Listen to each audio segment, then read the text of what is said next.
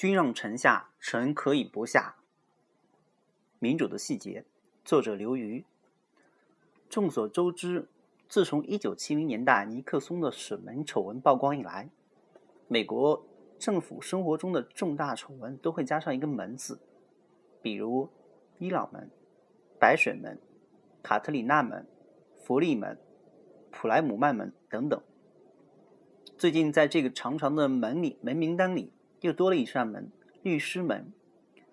事情是这样的：二零零六年十二月，美国司法部在白宫的批准下，突然以工作表现不佳为由，解雇了八名联邦律师。更确切的说，是联邦检察官。这些律师在震惊愤慨之余，将这件事捅给了媒体。从二零零七年一月份开始，各大媒体开始积极报道这件事，讨论这次解雇是否合理。三月份，国会司法委员会开始调查此事，传唤司法部的相关当事人。在媒体和国会越来越气势汹汹的声讨下，司法部策划此次解雇事件的司法部长助理。桑普森被迫辞职，同时要求司法部长冈泽尔辞职的呼声也越来越高。大家可能会奇怪，司法部解雇自己的员工怎么会成为丑闻呢？众所周知，在美国的分立三三权中，联邦行政权这一块是完全由总统统领的，也就是说，各部委负责人是由总统任命的，不是民选职位。同理，各部委内部的工作人员也是其负责人任免，也不是民选职位。这也是为什么美国每一个新总统就职都会带来一次领导班子的大更迭。每个总统都会想办法在政府内部安插本党甚至本人的亲信，以提高本届政府的行政效率。就司法部来说，里根就任的前两年年里，九十三个联邦律师里有八十九个被替换。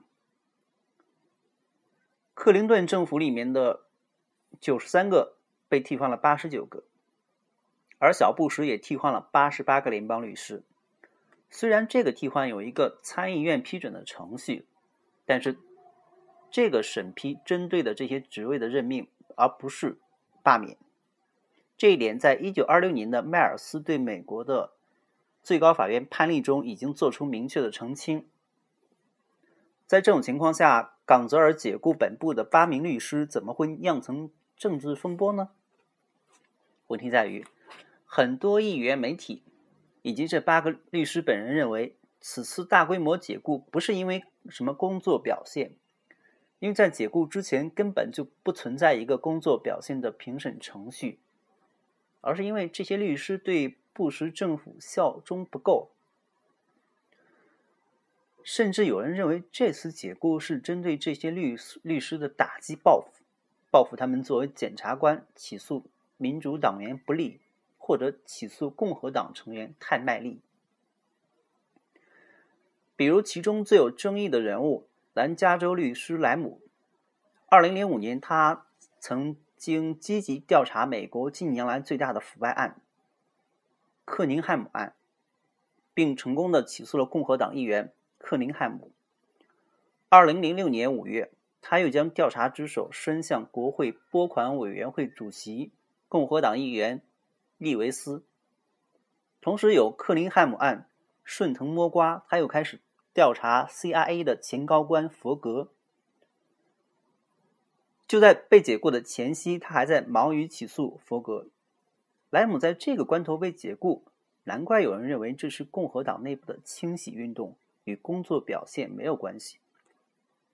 当然，司法部还是辩称，这个解雇并不是阻止莱姆起诉佛格，因为在莱姆被解雇之后，司法部还是起诉了佛格。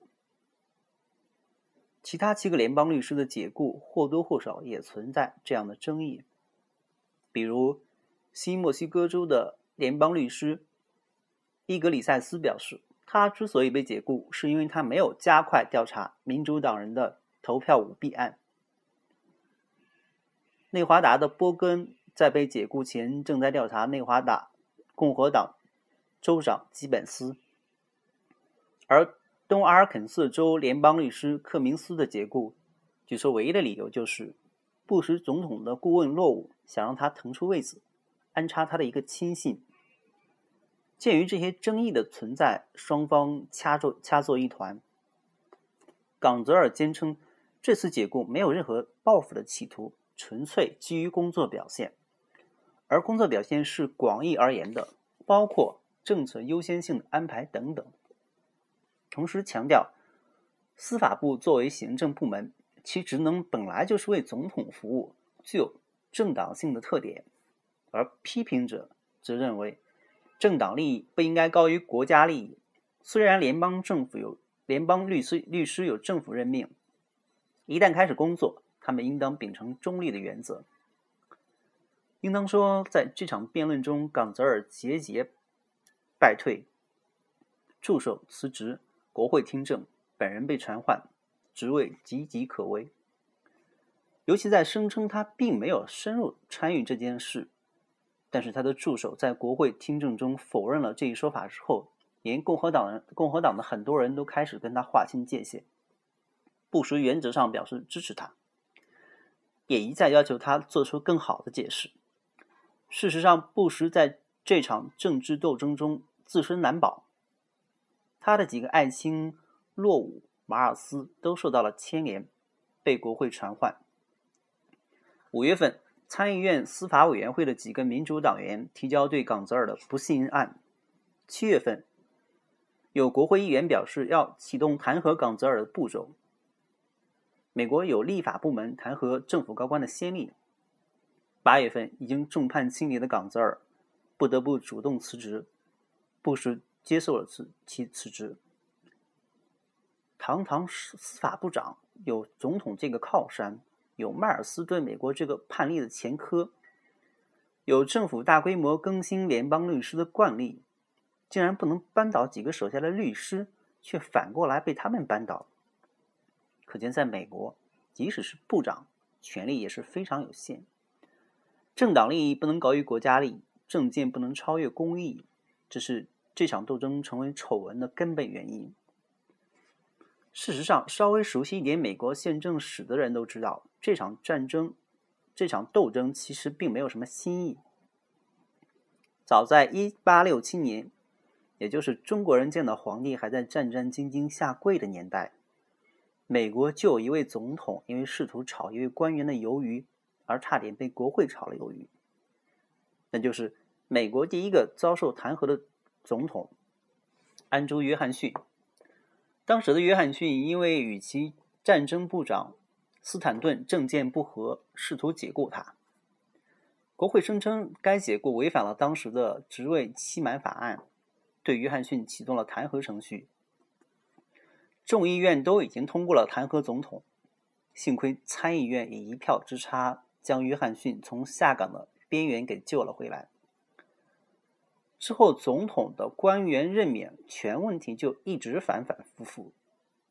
一九二六年，迈尔斯对美国判例中，最高法院判决职位期满法案违宪，也就是说，总统有解雇其内阁成员的自由。但是，也有法学家说，这并不意味着总统可以随心所欲的解雇官员。因为当人员任免影响了政府为公众提供有效服务时，这本身又是违宪的。一九三五年，当罗斯福因为联邦交易委员会主席汉弗瑞不支持新政而解雇他时，汉弗瑞又把罗斯福政府给告了。最后，法院裁决，由于联邦交易委员会不仅仅涉及行政权力，而且涉及部分司法权，政府。不能自由解雇其官员，罗斯福政府败诉。看来，据我有限的知识，从1867年以来，美国就有三起由官员任免引起的君臣冲突。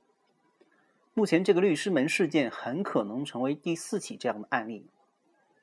相比专权国家里君主可以威风凛凛的大笔一挥就抹去无数下属的政治生命甚至肉体上生命的潇洒。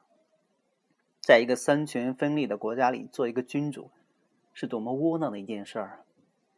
君要臣下，臣就是不下；不但臣不下，而且臣还要可以要君下。可见，在这样的国家里，真正的君主不是某一个人，而是一部在各种力量相互制衡、不断被激活的宪法。